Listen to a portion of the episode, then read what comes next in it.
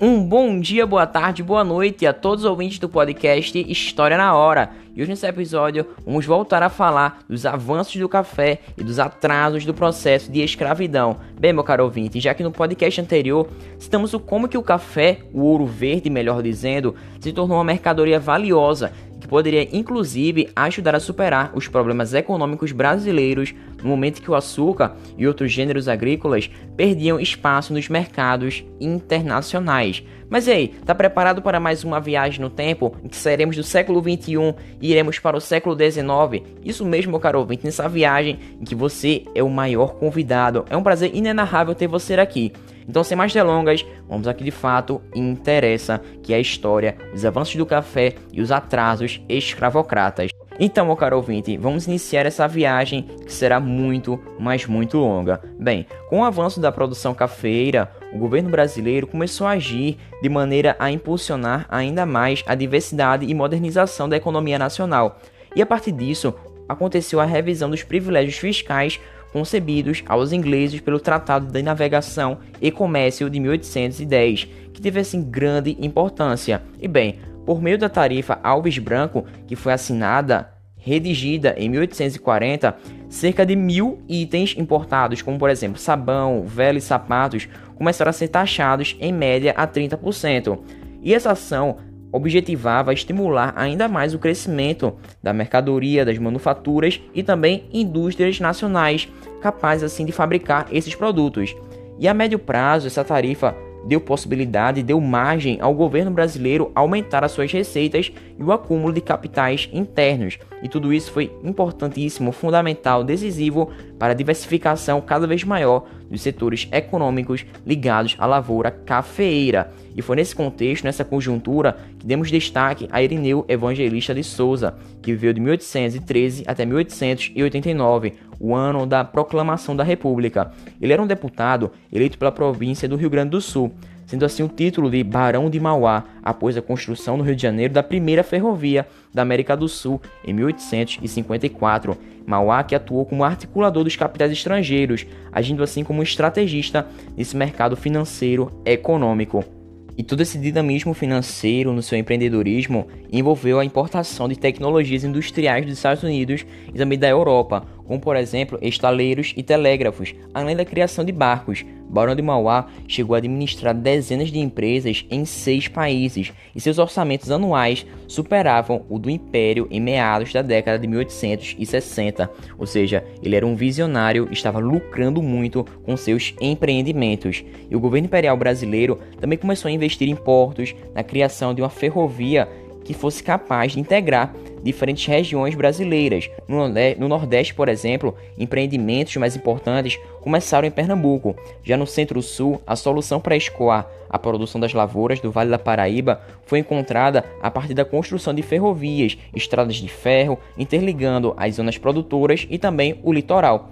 E tudo isso foram fatores que ajudaram para avançar nessa economia da região fluminense para o oeste paulista. E bem, Fato é que o Grande Planalto do interior paulista tinha condições muito mais favoráveis para desenvolver a lavoura cafeeira, isso em função do clima e também do solo e da terra roxa de alta fertilidade.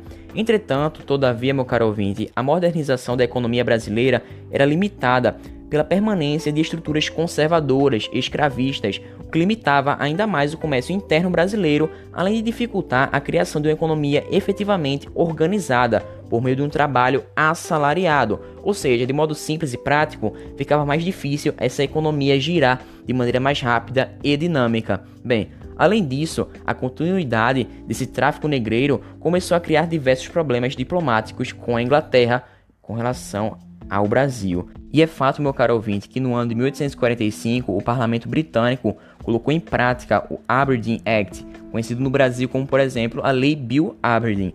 E essa medida autorizava a Marinha Britânica a tratar os navios negreiros como navios de pirataria, ou seja, o significado era simples: Havia o direito de apreensão e julgamento desenvolvidos pelos tribunais ingleses. Isso era claro que a Inglaterra queria pressionar o Brasil a proibir o tráfico atlântico de escravizados e começar assim um processo de ampliação do mercado consumidor brasileiro para os produtos ingleses. Bem, o Estado brasileiro se tornou cada vez mais consciente de como abolir a escravidão era um tema fundamental para os debates políticos, pois não somente mexia com estruturas econômicas do país, mas como também era fundamental para a diplomacia com a Inglaterra e também para legalizar, legitimar a sua soberania política.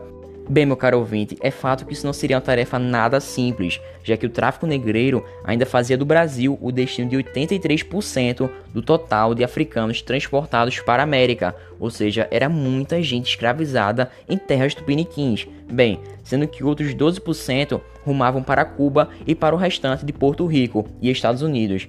Fato é que, em 1849, o Rio de Janeiro contabilizava 110 mil escravizados para cada 266 mil habitantes, ou seja, era quase a metade da população escravizada. Bem, o poderio militar inglês também reduzia muito as possibilidades do Brasil ir de contra as decisões da Inglaterra, e as esquadras inglesas começavam assim a aprisionar navios traficantes de escravizados, até mesmo em águas brasileiras, além de ameaçar com o fechamento de portos do país. Ou seja, diante de toda essa situação, era necessário uma atitude do Império Brasileiro.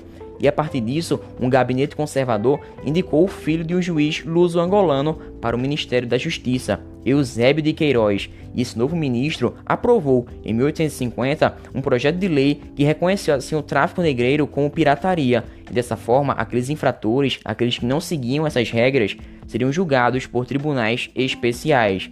A Lei Eusébio de Queiroz fez com que o número de escravizados que chegaram ao Brasil passasse de cerca de 40 mil em 1850 para aproximadamente 1.200 em 1852, ou seja, ficou ainda mais caro ter um escravo, se valorizou ainda mais, porque justamente aconteceu a proibição desse tráfico durante esse período escravocrata brasileiro. Mas bem, meu caro ouvinte, a situação não para de ficar tensa, já que agora em diante a economia do império vai começar a orbitar definitivamente em torno do café, e dessa forma irá criar uma nova elite que vai se afastar do governo imperial e passar assim a defender novos modelos políticos, como por exemplo o republicanismo. E dessa forma, o fim do tráfico negreiro estimularia o comércio local de escravizados, os grandes proprietários de fazenda de café da região do Vale da Paraíba, por exemplo, começaram a comprar pessoas que eram escravizadas de outras regiões do país, como por exemplo do Nordeste. Isso garantia a manutenção desse período escravocrata agroexportador existente, ou seja, o Brasil mudava sem alterasse em nada.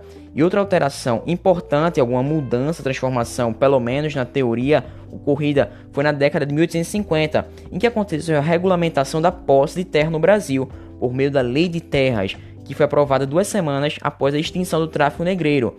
E dessa forma, o governo determinou que as terras devolutas, ou seja, públicas inabitadas, seriam vendidas e não mais doadas, como aconteceria com as antigas Seis Marias. Dessa maneira, a legislação, de maneira simples e prática, regulava com a propriedade privada, afastando-se assim poceiros e também evitava o acesso à terra aos pequenos proprietários e aos futuros imigrantes. Ou seja, o Brasil se tornava uma terra para poucos, de interesses oligárquicos, ou seja, o poder concentrado na mão de pouquíssimas, pouquíssimas pessoas. Até hoje isso acontece na concentração fundiária, principalmente no Nordeste brasileiro, sendo um dos fatores que levam a tornar essa região não atrativa para tantos visitantes e turistas. Bem, fato é que, com o café em ascensão, a extinção do tráfico negreiro e a regulamentação do acesso à terra, aconteciam assim os primeiros projetos financiados pelo governo de imigração de mão de obra europeia para trabalhar nas fazendas de café. Isso foi uma das soluções encontradas para as elites e pelo governo brasileiro, visando evitar assim um tráfico negreiro no Atlântico, iniciando assim uma crise econômica ou até mesmo uma crise política imediata, pois se fizesse isso, teria conflitos diplomáticos com a Inglaterra, e dessa forma, tal investimento seria capaz de modificar o estatuto da mão de obra, sem alterar, inclusive, as estruturas históricas do latifúndio monocultor, que era justamente o objetivo das elites brasileiras e manutenção dessa hierarquia e também das desigualdades que eram marcantes nas relações sociais do país. E é dessa forma, meu caro ouvinte, que podemos abrir o nosso olhar mais crítico às obras de Gilberto Freire, como por exemplo Casa Grande Senzala, que será tema dos podcasts posteriores, já que mesmo o Brasil, sendo um país, um local de tantas contradições, Gilberto vai afirmar a existência de uma democracia racial, o que evidencia um modelo romântico pré-estabelecido de igualdade na sociedade pós-racial. Mas bem, meu caro ouvinte, antes de terminarmos, eu quero citar um pouco mais de Victor Meirelles, que foi pintor, professor e presente na Academia Imperial de Belas Artes. Em uma de suas obras, feita em 1875, ele retrata a primeira regência da princesa Isabel, princesa que teve um papel fundamental no período monárquico, já que ela decretou a abolição da escravatura, sendo assim herdeiro direto do trono brasileiro, mas a proclamação da República em 1888 forçou a fuga ao exílio, e Isabel assim assumiria o comando do país quando Pedro estivesse presente. Isso aconteceu em 1871, com a aprovação do ventre livre, em 1876 e 1877, com a princesa que vai lidar com a luta entre maçons e católicos, e também em 1888 com a Lei Áurea já que essa abolição não foi benevolência dela, mas sim o resultado de um processo de luta dos abolicionistas e escravos ao longo da década de 1880. Inclusive, historiadores apontam que nesse período ela esteve alheia a essa questão e se manifestou por ser algo inevitável e que afetaria bastante a política externa brasileira com a Inglaterra. Mas bem, meu caro ouvinte, não somente focando nessa parte da escravidão e dos avanços do café, eu quero também citar a melhoria dos serviços públicos que era muito necessário no Brasil imperial e até hoje. Perceba o quanto que essa revolta que eu vou falar agora está presente principalmente na região metropolitana do Recife, em que acontecem diversos aumentos sucessivos das passagens de ônibus, porém isso não é acompanhado de melhoria na qualidade dos serviços públicos, nem sequer amplitude deles. Bem, a revolta do Vitem acontece em 1880, no Rio de Janeiro, pelo aumento de um Vitem sobre as passagens de bonde na cidade. E essa revolta tem um caráter eminentemente popular.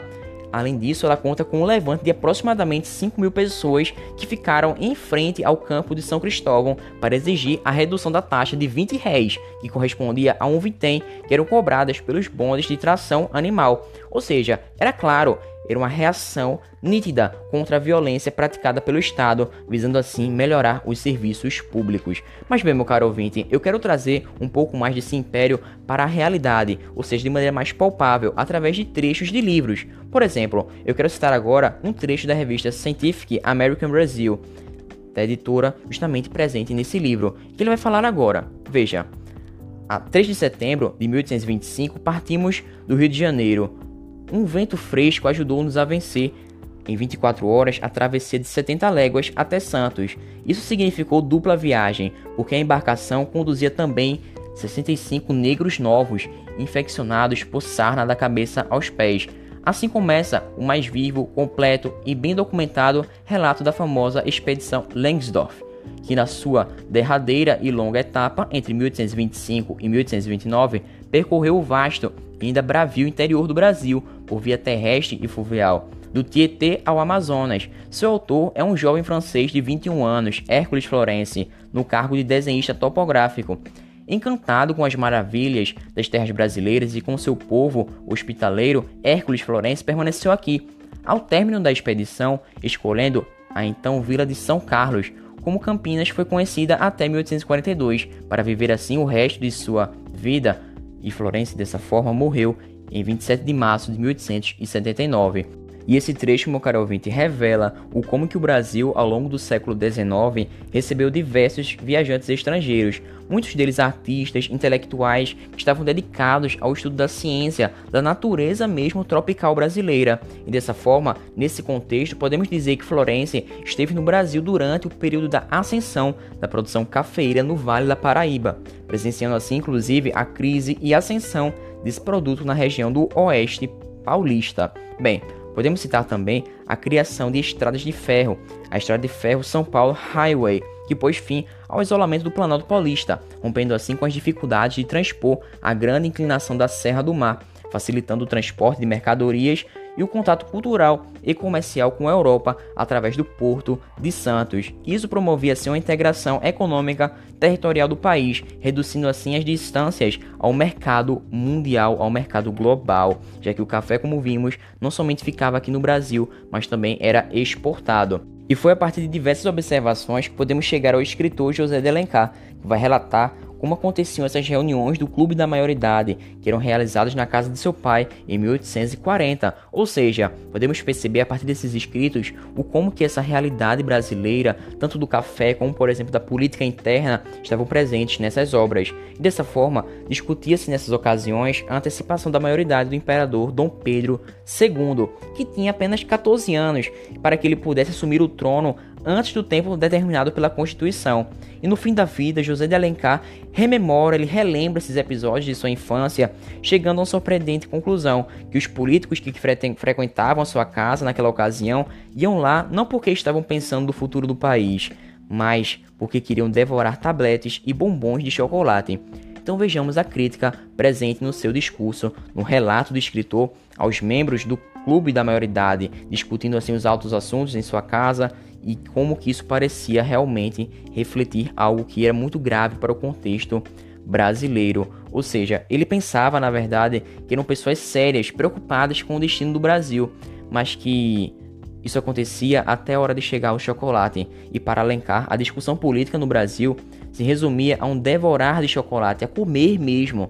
Isto é, cada um defendia apenas interesses particulares e nada mais problema da coletividade, eles que se resolvam. Ou seja, podemos concluir que o golpe foi uma manobra das elites políticas que criaram assim uma forma de alterar a Constituição e contemplar os seus interesses durante o período regencial, que foi um fato criticado bastante por José de Alencar ao fazer uma anedota, uma sátira, uma piada bem boa, descontraída com o chocolate.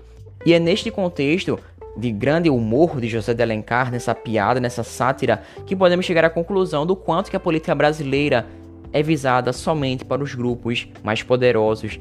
Ela é excludente, corrupta e ineficaz aqueles povos que realmente precisam de políticas públicas fundamentais para a sua sobrevivência. Também, meu caro ouvinte, eu fico por aqui. Muito obrigado pela sua participação. Foi um prazer inenarrável. Foi muito bom ter você aqui. Sua presença foi um prazer incrível para mim. Realmente fez o meu dia e esse podcast ficou ainda melhor com a sua participação. Então, desde já, muito obrigado. Até o próximo podcast em que falaremos da identidade nacional brasileira novamente, o romantismo, indianismo e Dom Pedro II, por que ele falava eu sou as ciências. Bem, descobriremos isso nos próximos capítulos dessa história brasileira. Então, muito obrigado. Até uma próxima. Valeu. Falou.